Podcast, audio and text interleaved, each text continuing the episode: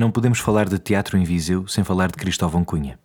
É desenhador de luz, cineclubista convicto, ator quando desafiado e dirige com Sónia Barbosa a Ritual de Domingo, uma estrutura de criação teatral. Porque nos falou tanto das estrelas, posso dizer que já trabalhou com uma enorme constelação de criadores, de Miguel Castro Caldas a Madalena Vitorino, Circulando, Teatro do Vestido, Leonor Cale, só para falar de alguns. Homem de muitos ofícios, em 2020 engarrafou o seu primeiro vinho com o irmão, mas foi como desenhador de luz que, no dia 5 de setembro de 2020, depois de uma conversa com o público no Jardim da Quinta da Cruz, em Viseu, falámos sobre o princípio de um espetáculo.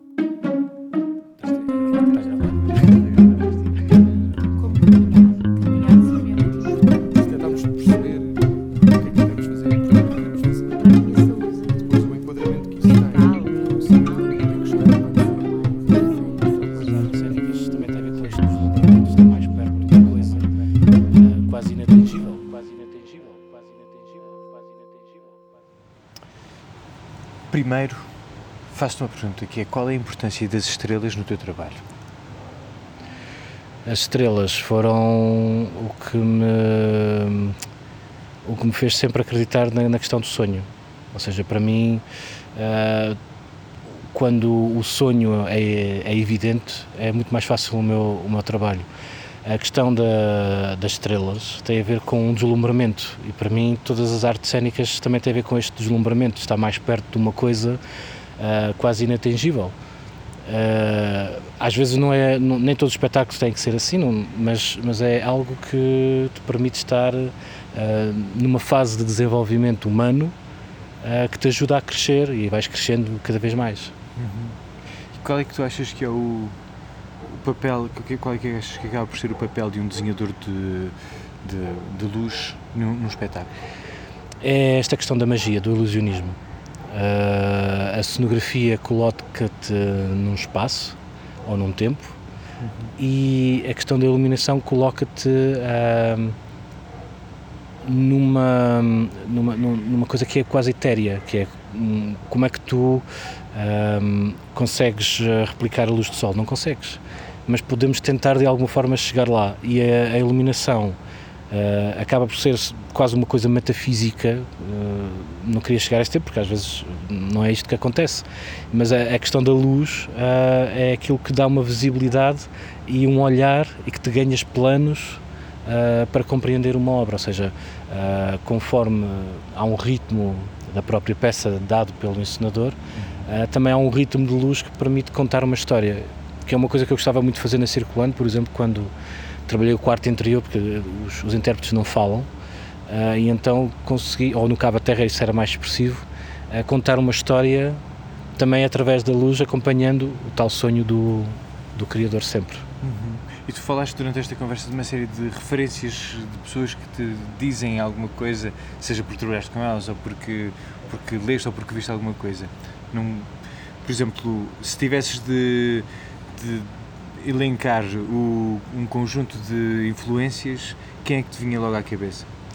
O cinema é o primeiro que me, me influencia, mas o primeiro a influenciar-me é o Nuno Meira, porque uh, tive muita sorte em começar a trabalhar olhando para os seus trabalhos e tentar perceber o que é que está por trás de um desenho de luz, que é não só a questão de iluminar, mas uh, dar uma, um, um um ponto de vista diferente à obra que o criador se calhar não estava a imaginar que poderia ter uh, e questionar também uh, a forma como se utilizam os materiais uh, dos teatros, que é utilizar projetores para fazer uma função que, que não deveriam fazer um, e também, claro que há, e sempre em busca da intuição. Uh, há, tem que haver sempre, e o Nuno Meira também tinha isto, que é, há sempre uma, se nós uh, tivermos a, a segurança uh, dos materiais que vamos utilizar e deixarmos um, um, uma margem de erro e uma, uma, margem também para nos surpreendermos a nós próprios. Isto o Nuno Meira tem, o Daniel Vorme também tem, o Zé Álvaro também tem, o que faz deles os grandes iluminadores de luz, que são também uma referência. Sim, sim.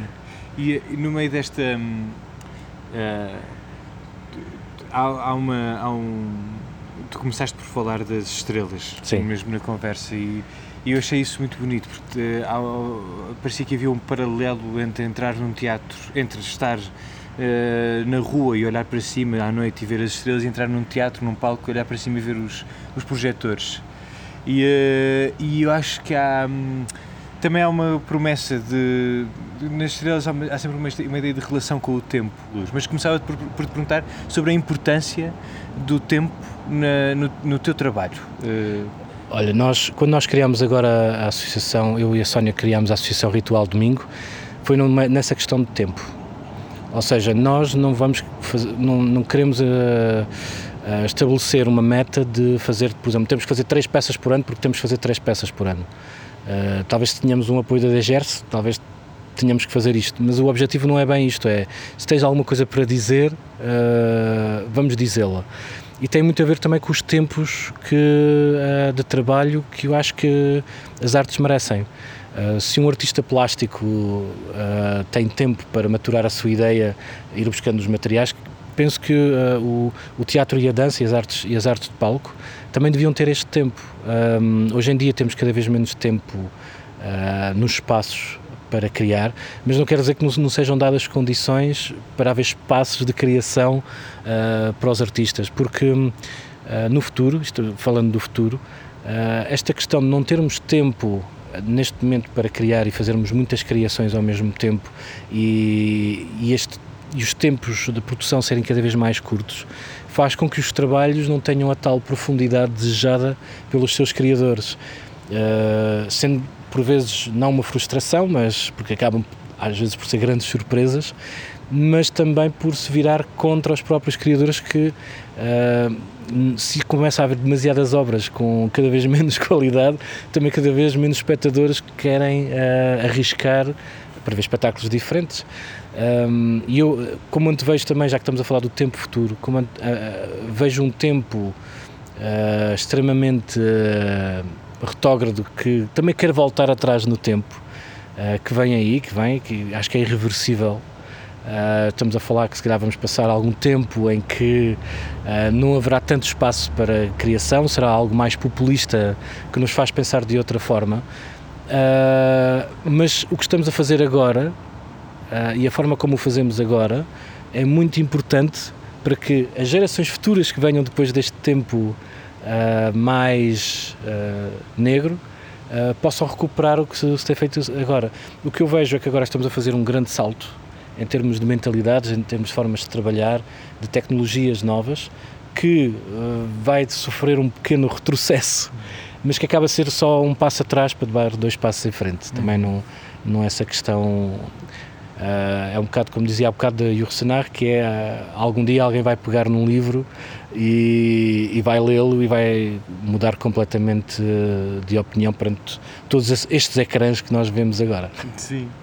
Houve uma coisa também sobre o tempo que eu achei muito bonita, que era que tu disseste sobre a possibilidade de sermos surpreendidos. Sim. Que o tempo, relacionarmos com o tempo permitia isso. mesmo num desenho de luz é, nós temos sempre que ter uma a ideia que podemos errar completamente. E, e quando estamos a seguir um, um trabalho, é, temos que ter esta, esta capacidade para nos surpreendermos com o acaso. O acaso dá hum, das coisas mais fabulosas, como a maçã que cai em cima da cabeça do, do Newton, é um acaso e descobre a gravidade. Uh, é, são, são estas pequenas coisas, que, ou seja, também tem a ver com, mesmo o princípio da, da Associação Ritual Domingo, é Ritual Domingo que o domingo costumava ser um dia em que nós. Uh, tem uma conotação religiosa, mas por outro lado é um, é um tempo que temos para nós. E esse tempo que temos para nós é para ler, uh, para, para, para, para vermos outras coisas e também para pensarmos. E este tempo para pensar Uh, sobretudo numa criação, às vezes, uh, se tivermos tempo e não tivermos sempre com o objetivo de, ok, já está tudo delineado desde o princípio para não perdermos tempo, e depois não aparece o acaso. E às vezes o acaso é a magia que pode, vem dos astros, vem das estrelas, vem da. e é uma pergunta um bocado parva que eu estou a fazer, Diz. mas que é: se tu tivesses de aconselhar alguém que está a começar a a sua procura na, na, iluminação de espetáculos e tudo mais, Se tivesses, se tivesses de dar um conselho a uma pessoa que esteja a começar esse percurso, haveria algum conselho que, que desses? Que veja muita coisa.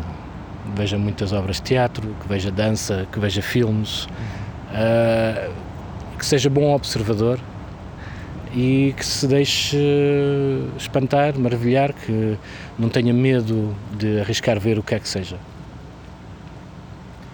Só uma última coisa que eu acho que só porque eu acho que deste tanta importância na conversa que acho que podia ser engraçado, tem outra vez a ver com o tempo e com o errar e tudo mais, mas gostava de perguntar se, se te interessava eventualmente falar sobre a importância do Orlando Vorm uh, para o até para, para a iluminação do teatro hoje em dia em Portugal. O Orlando Vorm uh, foi a primeira pessoa a trazer um, o profissionalismo na iluminação uh, em Portugal.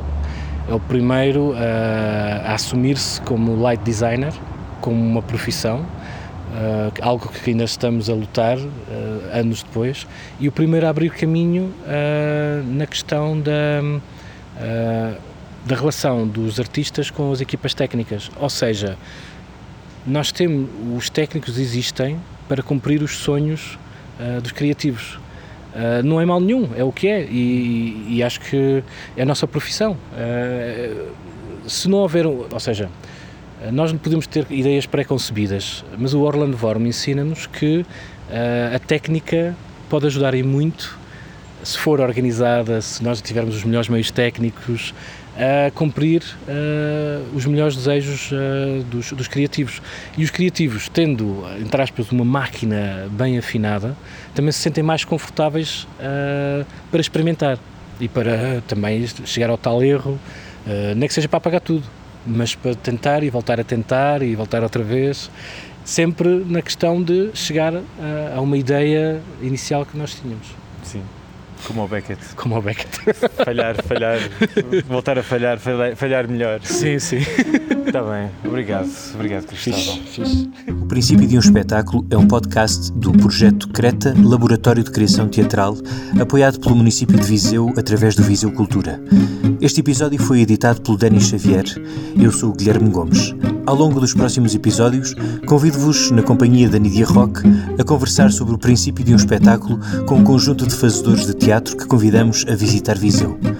Podem ouvir este e outros podcasts em creta.teatrodacidade.pt. Obrigado por ouvirem. Até o próximo episódio.